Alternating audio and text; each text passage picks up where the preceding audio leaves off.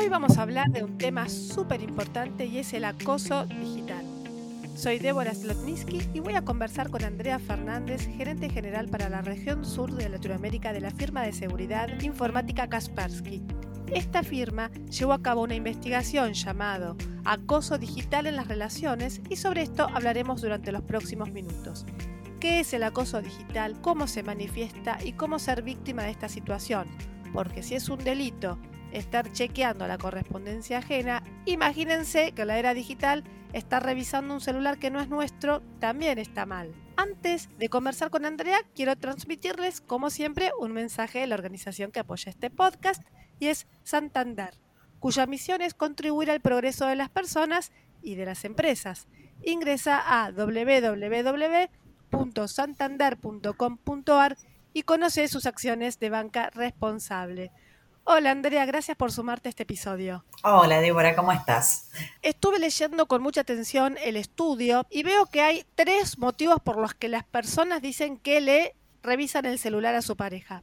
El primero porque dicen que sospechan de una infidelidad, el segundo porque creen que su pareja podría estar en peligro y el tercer motivo es porque dicen que su pareja podría estar involucrada en alguna actividad delictiva.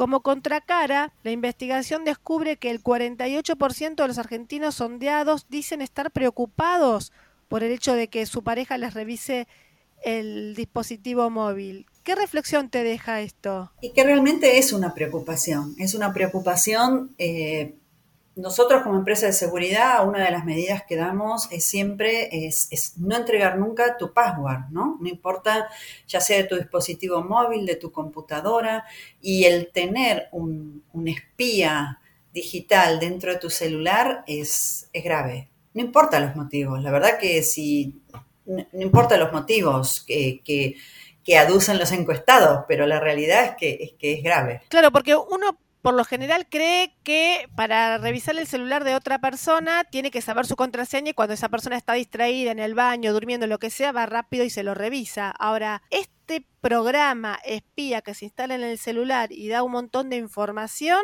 eh, no sé si todo el mundo sabe que existen y cómo se hace para instalarlo, porque digo, ¿cómo, cómo hacemos para saber si alguien nos instaló este tipo de, de programa y qué características tienen estos programas? Bueno, son, varias preguntas juntas. Déjame ver si, si te puedo ir, ir, contando. Sí, definitivamente este, es una invasión a la privacidad, primer punto.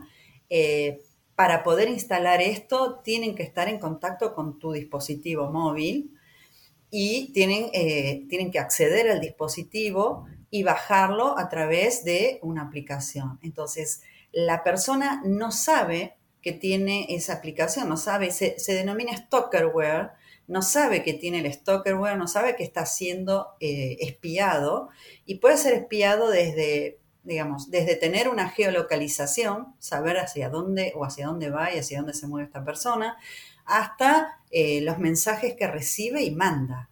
Entonces, eh, ese es, el, ese es el riesgo, es decir, estás teniendo todo el tiempo un, espía con vos, ¿no? ¿Y qué diferencia hay entre este tipo de programa espía y un control parental que también avisa la geolocalización? La diferencia es muy grande, ¿por qué? Porque en el control parental vos te tenés que sentar con tu hijo, con tu hija, con el niño y explicarle lo que vas a hacer, le vas a instalar un sistema para protegerlo vas a permitir que se mueva dentro de un rango geográfico o que esté una o dos horas en Internet.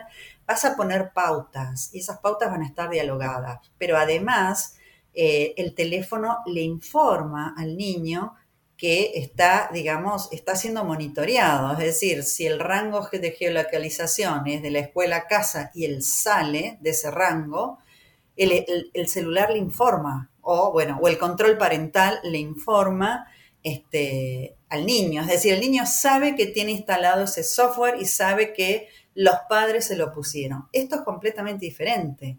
Acá no sabes que tenés instalado el stalkerware y estás siendo vigilado tal vez por alguien que no sabes, ¿no? Es decir, o por tu pareja, depende. Entonces, a modo de consejo práctico, ¿cómo podemos saber si alguien instaló un stalkerware en nuestro dispositivo?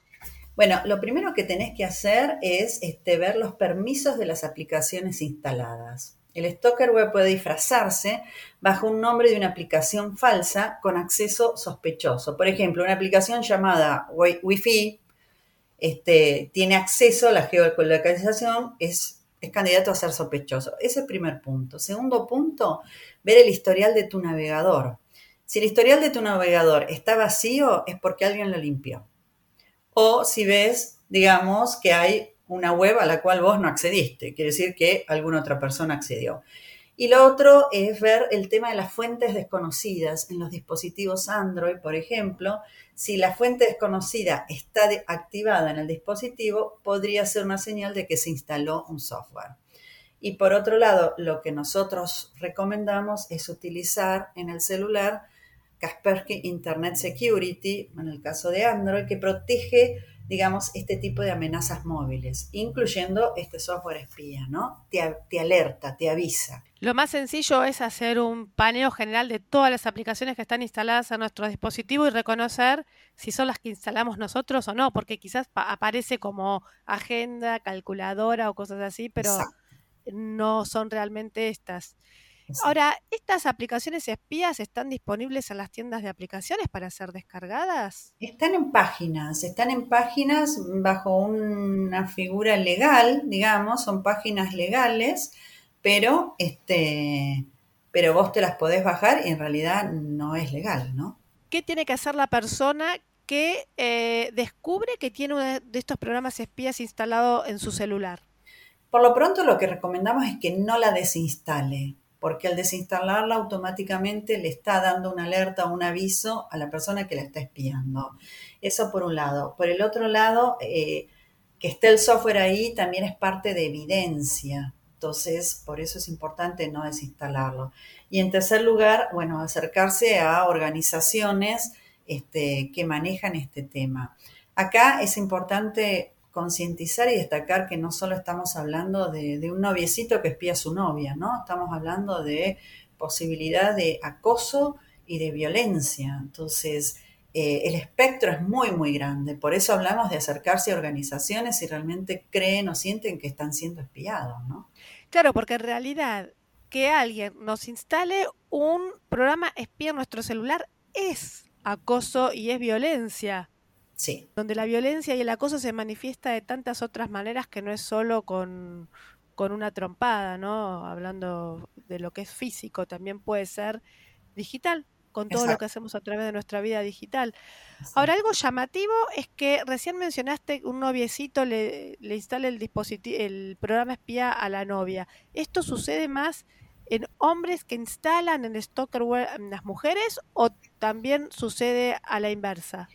Es más los hombres que instalan en las mujeres. Puede suceder a la inversa, obviamente, pero es mayor la cantidad de hombres que instalan las mujeres. Muchas veces también bajo un, digamos, a veces es consensuado, ¿no? O bueno, yo te protejo, yo te cuido. Claro, no, y aparte algo interesante que vos comentaste es que este dispositivo no puede ser instalado de forma remota, o sea que en algún momento la persona que quiere espiar tiene que tener acceso al dispositivo. Entonces, em, cuidar esto, ¿no? Porque quizás eh, una persona mañana le pone la contraseña a su teléfono, pero el dispositivo, el, programa espía ya fue instalado previamente. Exactamente. Volviendo al estudio, el documento menciona que al 11% de los argentinos encuestados, su pareja le pidió que se instale en una aplicación de monitoreo. Bueno, esto es lo que te decía, es decir, tiene que ver con el consenso. Una cosa es que eh, ambas partes estén de acuerdo y estén en conocimiento de que esto está pasando. Eso ya es una elección de, cada uno, digamos. Y otra cosa muy distinta es que vos no sepas que te instalaron un, un, digamos, un espía dentro de tu celular. Si está consensuado, es una elección de pareja. Ahora, si no está consensuado, es acoso. Ahora también, qué intriga que despierta la pareja, ¿no? Porque a mí la verdad es que en el ambiente en el que me muevo nunca me han dicho que han eh, sido víctimas de esto, pero varios me han preguntado qué le pueden instalar a su pareja para espiarlos. Hay como una especie de morbo o de violencia o, o algo así.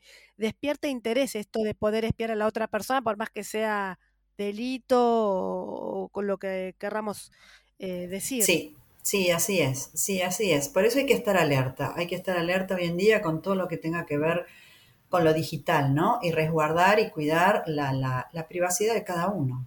Entonces, para repasar, uno, cada uno de nosotros debería revisar su celular para estar tranquilos de que no tenemos instalados uno de estos programas.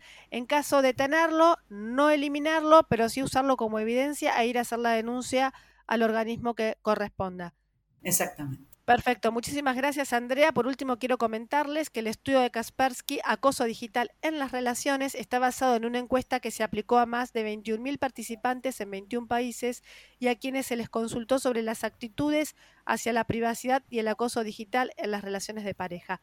Antes de despedirme, quiero transmitirles el mensaje de la organización que apoya este podcast y es Santander, cuya misión es contribuir al progreso de las personas y de las empresas, así que pueden ingresar a www.santander.com.ar para conocer sus acciones de banca responsable. Y ahora sí, a todos, ¿no? Revisar su celular, uno puede intuir que no tiene un software espía, pero a lo mejor sí, así que me parece que no está de más. Y a los que tienen curiosidad por conocer la vida del otro, recordarles que es un delito y es una forma de violencia de género o como quieran llamarla. Muchísimas gracias Andrea nada, a seguir eh, estando al tanto de todo lo que tiene que ver con seguridad de la información porque tiene que ver con todo lo que hacemos en nuestra vida digital. Muchas gracias a vos, Débora. Un placer, como siempre.